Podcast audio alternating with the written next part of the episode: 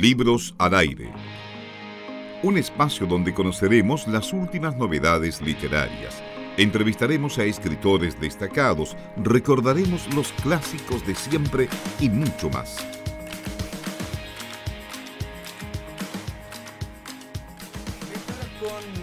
13 minutos. Seguimos acompañándoles aquí en Libros al Aire y tal como les adelantábamos hace algunos minutos, ustedes pueden llamarnos al 266-1109 y participar por un ejemplar de Historia Secreta de Chile 3, la tercera parte, lógicamente, y eh, el libro que completa esta serie de La Historia Secreta de Chile, escrita por Jorge Baradit, autor que eh, ya está en contacto con nosotros. Jorge, ¿cómo estás? Muy buenas tardes.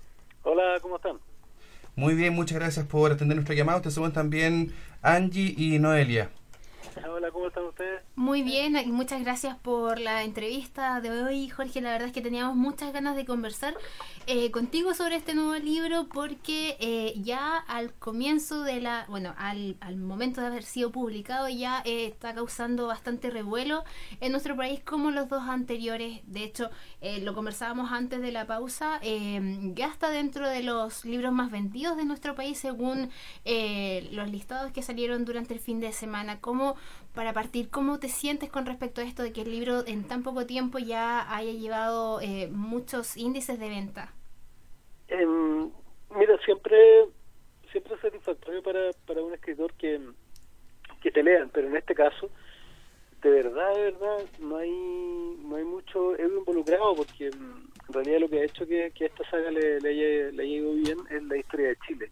Eh, yo soy un escritor que, intermedia, un, intermediario de, un, de, un, mensaje distinto. No estoy hablando de ficción o de mis propias locuras, estoy hablando de, la historia de mi país. Entonces yo estoy feliz por, por, por eso, estoy feliz porque se está produciendo un diálogo sobre nuestra identidad y nuestra memoria de, una magnitud poco frecuente. Estamos hablando de un libro que, que sale a la, a la venta y de inmediato entra al, al puesto número uno del ranking. Eh, el fin de semana pasado, acá en Santiago, estuve firmando libros durante cuatro horas eh, y, hubo que cerrar la librería para poder controlar esta cuestión. Entonces eh, es muy es muy satisfactorio desde ese punto de vista, no no no desde el mío, sino desde de lo que se trata esto del tema, ¿no? ahí me pone muy feliz.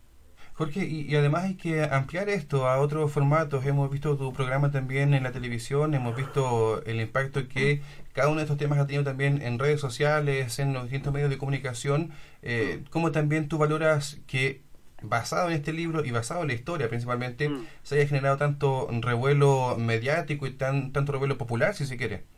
Claro, de nuevo, de nuevo es, la misma satisfacción. En, en televisión terminamos siendo, mira, nos fuimos a, un, a una especie de horario muerto, ¿no? Que eran las 8 de la noche del domingo. Era, era muy muy raro, en, ese, en ese horario dan repeticiones de cosas y, logramos levantar una cantidad de público tremenda.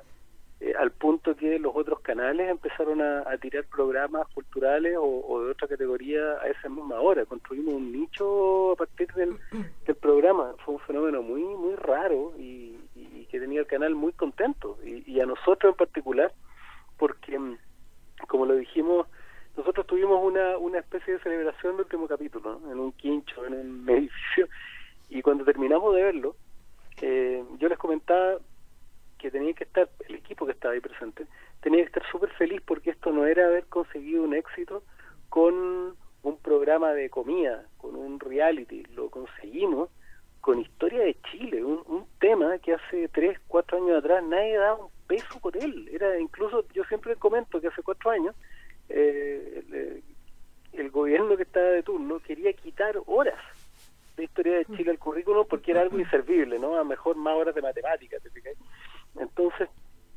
que, que la misma gente haya dado un vuelco a esto, haya demostrado su interés por nuestra historia, que no es, no es, no es solo nuestra historia, sino un interés eh, aunque aunque suene raro, es un interés de orden político, en, el sentido de polis, ¿no? en el sentido de, los intereses de la comunidad. Nos importa ahora saber de dónde venimos, nos importa saber quiénes somos, nos importa de, dilucidar quiénes somos, ¿te fijas? Y esa cuestión es tremenda, yo estoy encantado. Jorge, como tú dices, eh, se puede notar también este interés de la gente por conocer sobre la historia y también, sin ir más lejos, hace poco tiempo hablábamos con también Gabriel León, que también sacó un libro, pero en un formato como en un área de la ciencia. La gente está interesada en leer, estábamos leyendo también el alcance y el éxito que tuvo la preventa, por lo tanto quería saber qué opinas tú sobre este éxito que tienen estos libros que acercan de cierta forma estas áreas que son tan quizás de nicho muchas veces o que estos expertos quieren hacerla mucho de nicho. ¿Cómo ves tú la respuesta de esta gente y qué opinas también sobre la forma de entregar este tipo de, materias? Mira, yo creo que mm, yo hace un tiempo atrás eh, lo, lo, expresé de una manera bien violenta, ¿no? Pero eh, los, los, colegas escritores de, de esa otra disciplina no, no lo tomaron muy bien. Que es que si tú revisaras los rankings de no ficción de hace cuatro años atrás, te ibas a encontrar con libros de tarot, autoayuda, el horóscopo y una cantidad de, de, de, libros de esa naturaleza eh, amplio, te fijas ahí. Y de repente hoy día tú te encontrás con que los libros son eh, los libros de eh, Hijo de las Estrellas, ¿no? El libro de José Massa, un astrónomo, premio premio nacional, los libros mismo de, Gabriel León, te fijas, la, ciencia pop, eh, los libros de historia. yo creo que han pasado dos cosas. yo, yo aventuraba una tesis en ese, en ese momento, que era la gente estaba buscando dentro suyo los problemas que tenía, ¿no? Eh, lo estaba buscando adentro, con autoayuda, con, con esoterismo, con, horóscopo, y de pronto se dio cuenta que quizás los problemas estaban afuera, ¿no? Entonces ahí empezó a investigar, empezó a encontrar que, que, los problemas estaban en su sociedad y empezó a averiguar qué pasa con nuestra historia para atrás. Y también hubo un momento en que fueron muy fuertes los libros de investigación periodística, en, y, encontrábamos el Milico Gate, encontrábamos los secretos ocultos de la economía chilena y, un montón de, de información que un poco te, ayudaba a entender el medio, te ayudaba a entender dónde está. Hoy día cuando irrumpen los libros de ciencia en, no ficción, me doy cuenta ocurrió finalmente es algo muy bonito, es algo muy em, importante.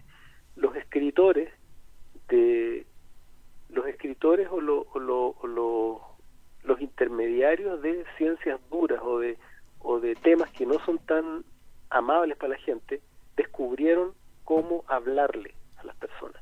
¿no? De pronto se descubrió cómo había que contar la historia. De repente se descubrió cómo había que contar la ciencia, cómo contar la economía, cómo contar eh, la investigación periodística a las personas comunes como uno. Y yo creo que eh, ese descubrimiento se puede resumir de esta forma.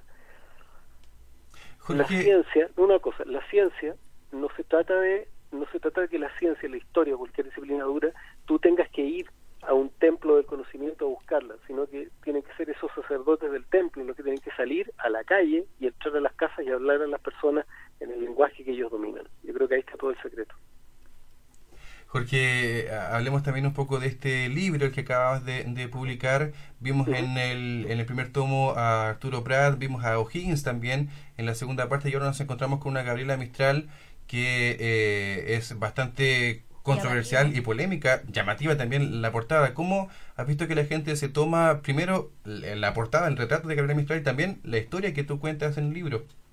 Sí, yo, yo creo que esta cuestión, lo primero, primero para, para mí, yo vengo de las artes visuales, vengo desde la arquitectura, del diseño gráfico, y, nunca he tenido, en, esas disciplinas nunca ha habido drama con tomar figuras históricas o figuras de, cualquier contexto artístico y, e intervenirlas. O sea, tenía en los, en los 60 y los 70 Andy Warhol que era capaz de tomar cualquier figura y colorearla y convertirla en otra cosa. A principios del siglo XX tenía ya los Dada poniéndole una bigote a la Mona Lisa. Entonces, para mí no es ningún drama. Me, sorprendió la, la polémica que, con Pratt, la, unos Higgins y ahora con Gabriela Mistral. Es comunicación nomás. Y en el fondo también delata la, la, la incapacidad de enfrentar a estos dioses padres ¿no? que, que dominan nuestro panteón y esa incapacidad de enfrentarlos horizontalmente y interpelarlos, ¿te fijas? Que, que es súper sano. Con Gabriela Mistral me ha pasado algo bien raro. Yo pensé que los conservadores de este país me iban a atacar. Eh, y, claro, salieron, oh, qué falta de respeto a esta divina, ¿no? A la divina Mistral. Y tú dices, bueno, ¿quién es divino? Ándate a la cresta. Son personas, ¿te fijas? Y, y después, eh, la gran mayoría entendió perfectamente de qué va esto. Entendió que la Gabriela Mistral era, la estoy planteando como una mina rebelde, como una, como una lesbiana, como una mujer intelectual, pero, pero, pero eh, vanguardista. Eh, y, un, y un tercer segmento lo tomó pésimo, y es de ese, ese nivel de de nicho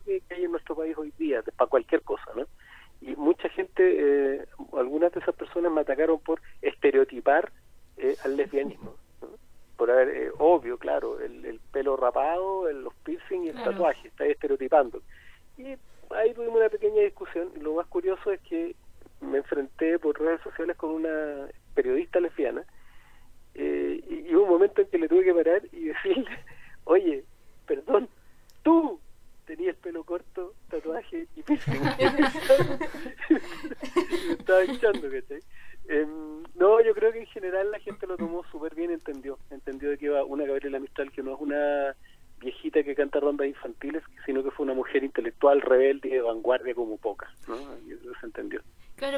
muchas veces, eh, bueno, tú lo has comentado, eh, la gente en general se comenta a través de las redes sociales, este tema de tomar a los héroes de nuestro país, convertirlos en, en especie de seres divinos, como bien lo decías, mm. eh, y hacer que la gente no tenga el acercamiento con personas que en un momento, independiente de la época en la que vivieron, fueron comunes y corrientes, que con sus hechos fueron marcando la historia de Chile. Muchas veces creo que eso también pasa por eh, bueno el tema de gobiernos el tema de la historia de, mm. que el pueblo hoy en día eh, la gente quiere ser parte de la historia quiere quiere conocer la historia a través de contarla del tú a tú y creo que eh, bueno no sé en qué, qué opinas tú con respecto a esto que muchas veces puede ser que personas como, como escritores, en, tu caso, se conviertan en referentes de convertir la historia y bajarla un poco a, a, diferentes estratos sociales, pero va a llegar un punto, me imagino yo, eh, en que baja, bueno, eh, Historia Secreta de Chile, eh, por lo que nosotros tenemos entendido, termina con este volumen. Mm. entonces, después seguramente no sé qué, y acá es la pregunta, eh, la gente tendrá que buscar como por sus medios, intentar ver, revisar recursos, links, entender la historia, eh, porque también eh, ustedes como escritores acercan la historia, pero, pero no pueden hacer todo el trabajo, ahí más o menos, ¿cuál es como tu visión de lo que viene después de Historia Secreta de Chile? No, este, era, este era un proyecto que, que buscaba eso, buscaba, em, en un momento se malentendió, eh, yo tuve que aclararlo por distintos medios que yo no estaba tratando de, de, hacer el trabajo de los historiadores, sino que estaba tratando de establecer un puente, que es algo que se malentendió porque en Chile no, no, existe, no existe mucho, que es la, divulgación, eh, eh, o, de alguna manera estos intermediarios entre los grandes los grandes libros y, lo, y, lo, y las personas lo que, lo que yo estaba tratando, lo que tratamos de hacer fue establecer este puente, que la gente leyera eh, textos que los acercaran a la historia y de manera, de manera que ellos después por sus propios medios buscaran profundizar. Mm, yo recibo constantemente eh, mensajes por redes donde me dicen, oye, me encantó esto, investigué más. Desde personas que simplemente dicen, busqué un link, hasta personas que me muestran los libros que compraron para interiorizarse más. Si uno, si uno llega a no sé, 500 mil personas, que es el estimado de, de, de, personas mínimo que han leído el libro, ese medio millón de personas mínimo, porque son 200 mil, ¿cuántos de esos libros se prestan? Se, se, claro. Eh, hay, hay, un, hay un estimado mínimo. Em, hay un porcentaje, por supuesto, menor que, que vuelve a buscar y hay un porcentaje aún más menor que es el que profundiza aún más pero eso es lo que construye, ¿no? eso es lo que construye, uno no espera que las 500.000 personas lo hagan, pero si 200.000 lo hacen, es un número y si 100.000 buscan más libros, es enorme, o sea, a mí me, han comentado de editoriales eh, que, Historia Secreta de Chile eh, levanta la venta de, otros libros de historia. Eh, en algún momento me, me, comentaron hace un año atrás que había aumentado había aumentado el ingreso a la carrera de historia.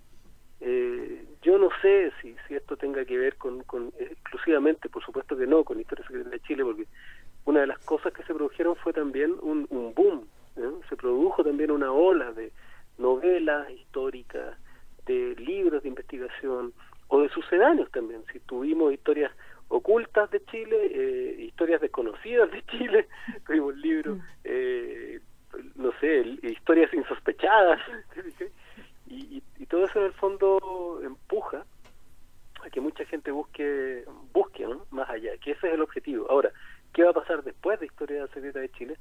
No sé, a lo mejor continuamos con el ejercicio, a lo mejor no lo continuamos, a lo mejor lo continuamos de otra forma, pero claramente hay un, hay un nicho de interés del que hay que hacerse cargo. A mí me encantaría, o sea, me ha encantado que más autores se hayan hecho cargo de este interés y que, y que otros que estaban medio escondidos eh, tomen relevancia. ¿no? Hoy día tenemos en, en el ranking de no ficción lleno de, libros de historia y de, y de ciencia como, vendido. Esa cuestión me, me, pone, me pone muy feliz. Jorge, me gustaría si le pudieras contar a todos los auditores que nos están eh, escuchando eh, qué historias se van a poder encontrar, cuáles son las historias y los detalles que van a poder encontrar en este nuevo libro y también me gustaría saber cuál de estas fue la que más disfrutaste investigar y también redactar para todos los lectores. Bueno, en el, en el libro vamos a encontrar, a mí me gusta, me gusta decir algo, eh, dejarlo bien establecido. Em, cuando alguien dice esto es un anecdotario, ¿no? Son puras tonteras, anécdotas y farándulas de la historia. Ese, ese es un ese es, una, un análisis muy pobre y muy discúlpeme decirlo estúpido de lo de lo que es historia secreta de Chile. Yo lo que sí estoy haciendo es utilizar es utilizar un momento una anécdota o un punto de nuestra historia para contar un aspecto más amplio por ejemplo si voy a cuando hablo de los corazones que están en el centro de Santiago en, la catedral sí eso es una anécdota pero a partir de ahí yo bajo para narrar la campaña de la Sierra en la Guerra del Pacífico. Si hablo que Gabriela Mistral es lesbiana, eh, es, una, es un punto menor para bajar y hablar de su gran historia y de su enorme cantidad de méritos y su labor como intelectual. Entonces no hay que confundirse.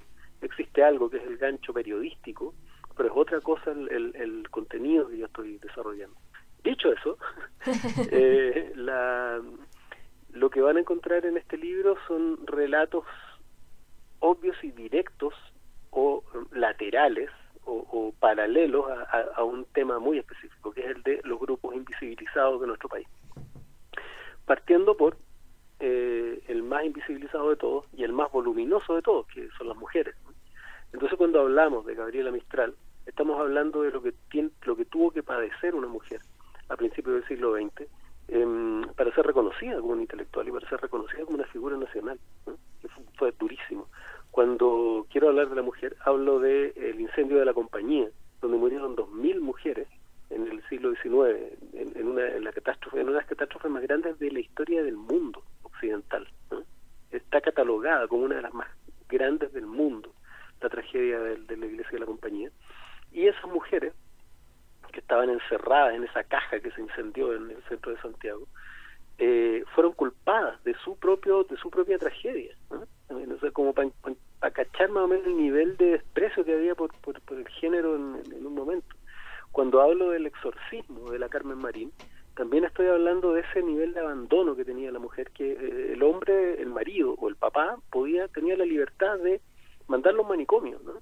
y que sufriera los vejámenes más espantosos eh, por una ciencia psiquiátrica que todavía no estaba desarrollada, por una por una mujer que era un objeto eh, y, que, casi casi una una cómo se dice una una mujer sin derechos, ¿no? Un objeto social sin derechos, un, no podían administrar su propia plata, no tenían voto, no tenían derecho prácticamente a nada.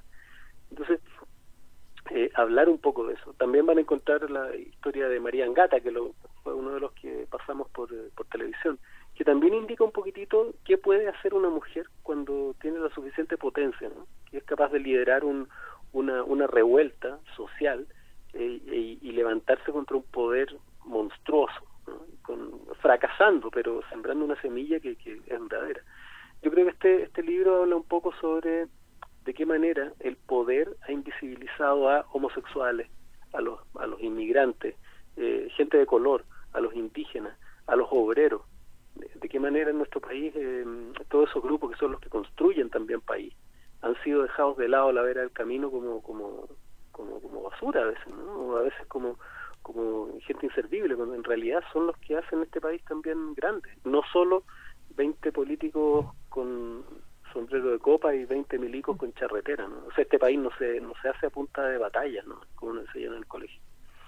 Estamos conversando con Jorge Baradit y antes de cerrar la conversación, se nos pasa bien rápido la hora aquí en el programa, queremos recordarle que puede usted llamarnos al 266-1109 y participar por un ejemplar justamente de este último libro de Jorge, Historia Secreta de Chile número 3, el tercer capítulo de esta historia. Jorge, para cerrar la conversación, eh, al leer tu libro, este último capítulo, vemos cómo, eh, al menos la lectura, transmite una naturalidad mayor que en el primer libro, una mayor soltura tal vez, o eh, comodidad, naturalidad al momento de escribir. No sé si tú lo hiciste así, te sentiste así también más cómodo escribiendo ya esta tercera parte.